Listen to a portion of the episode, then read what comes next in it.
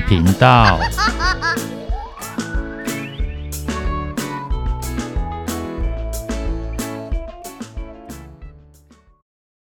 欢迎收听《不想说故事》，《鸡小妹与神秘海洋》第十九集。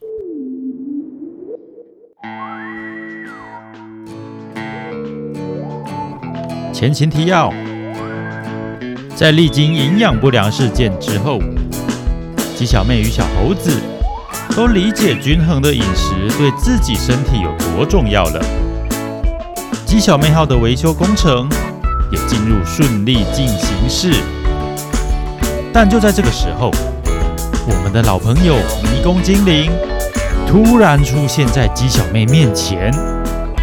原来此时正是冒险鸡进入航海迷宫的当下，但是迷宫精灵却被误认为是诈骗集团。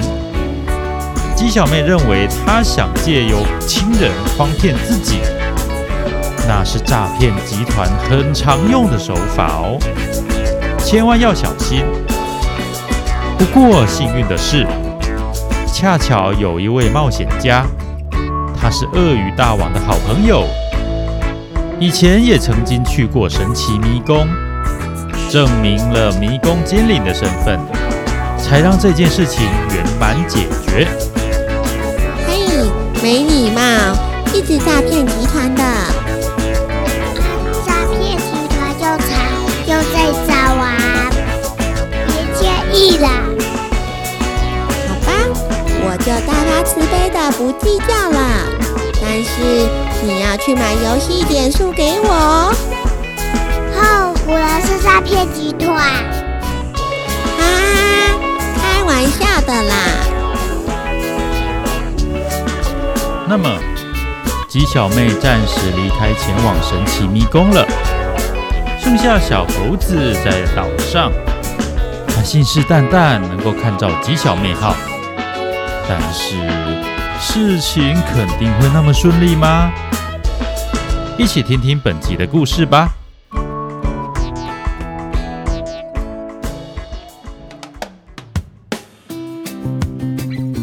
看着工程进行了好几天，小鳄鱼终于忍不住也开始动手帮忙了。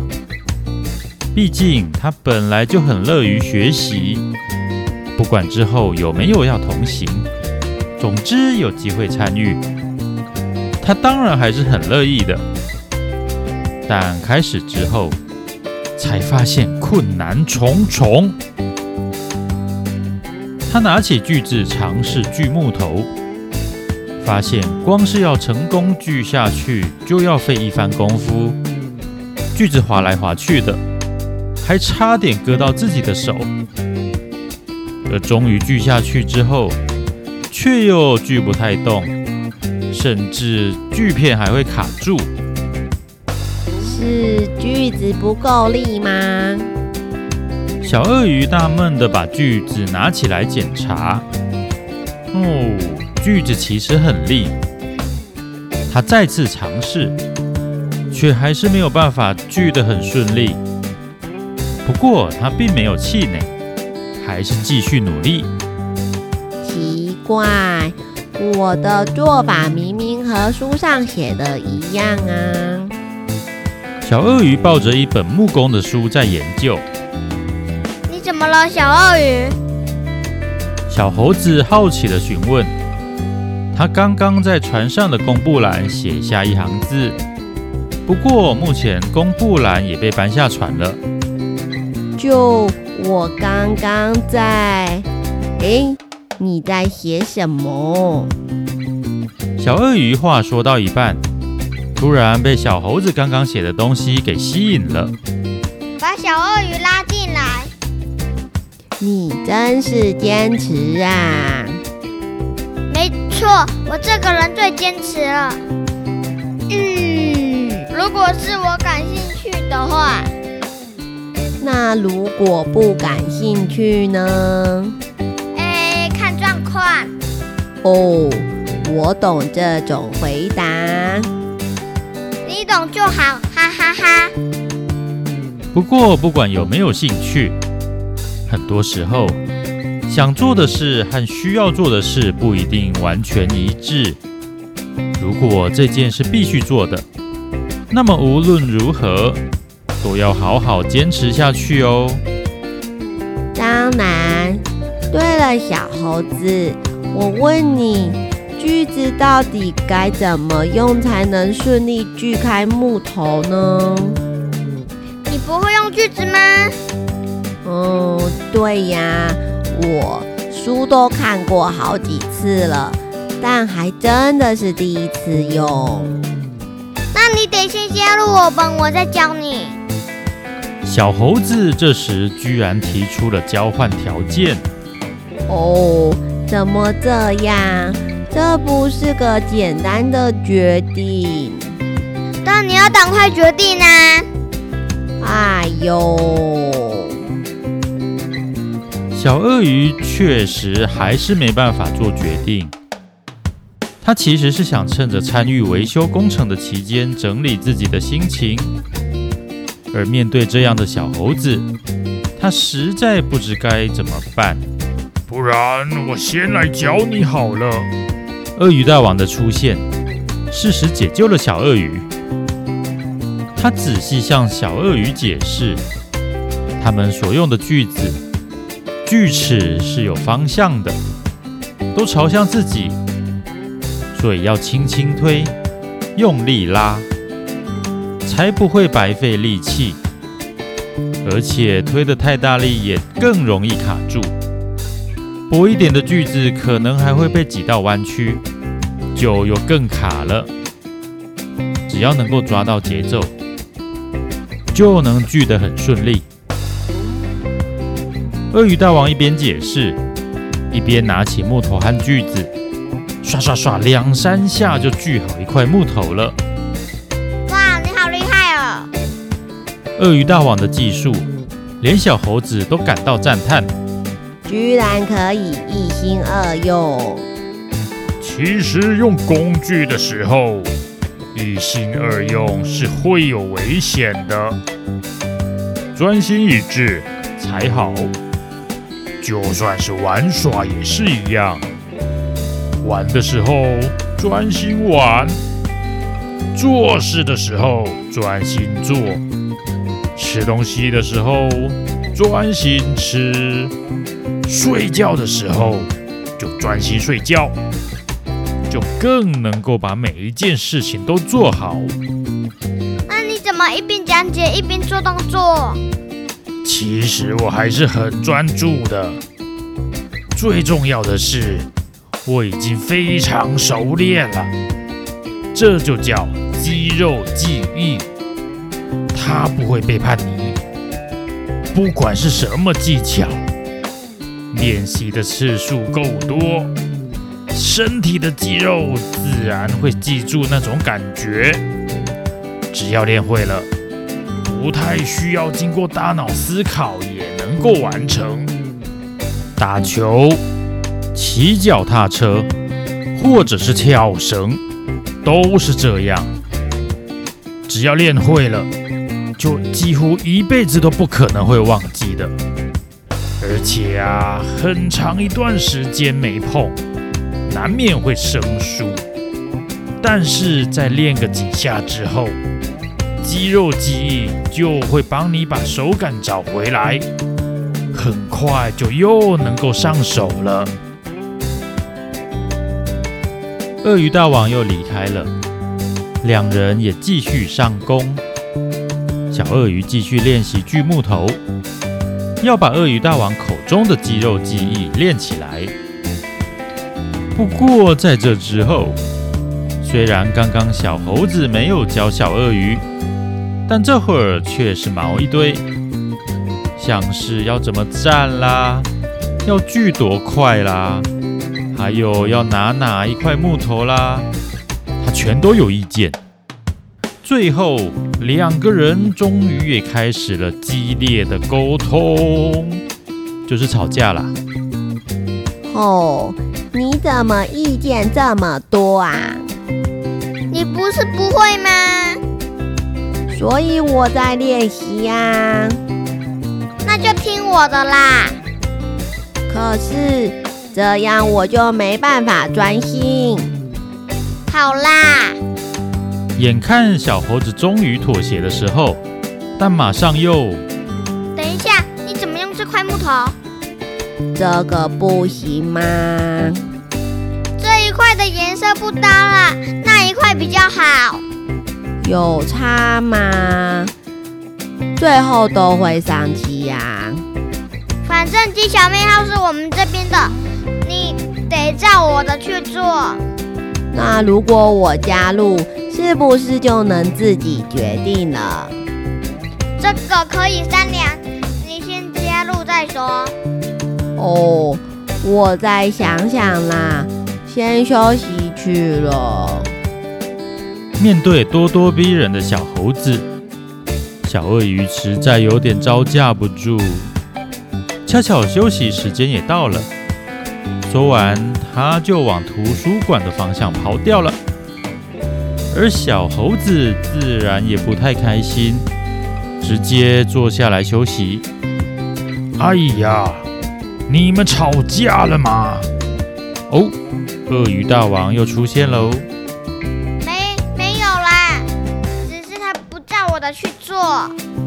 原来如此，你不喜欢被拒绝是吗？呃，不太喜欢啦。但是重点是，一切终究得靠我。让我猜一猜，你应该是个很有责任感的人。鸡小妹不在，你觉得自己必须肩负起维修船只，还有招募船员的工作，是不是啊？没错，你也希望小鳄鱼跟我们一起去，不是吗？是这样，没错。不过你先听我说几句话好吗？其实被拒绝并不是什么稀奇的事，那很常见。当我提出要求，别人答应了，我会很感激。我会说谢谢，但如果别人拒绝了，也没什么关系呀。本来就没有的事，现在还是没有，这样而已。真的很想要的话，我就会继续尝试，不放弃。而且到底要不要去，那是小鳄鱼的自由意志。被逼着去的话，肯定也不会多开心的。我一直看着他，知道他其实很感兴趣，但要跨过那个坎，未必是容易的事。终究还是要由他自己做出决定啊。我懂，只是希望在鸡小妹回来之前把事情都处理好。你有责任感很好，但是也别忘了，小鳄鱼现在正在练习，或许它需要更多的空间自己摸索。热心有时候也会带来压力，带来干扰，反而会让它无法专注。你就试着放松点吧，还有我的团队在呢。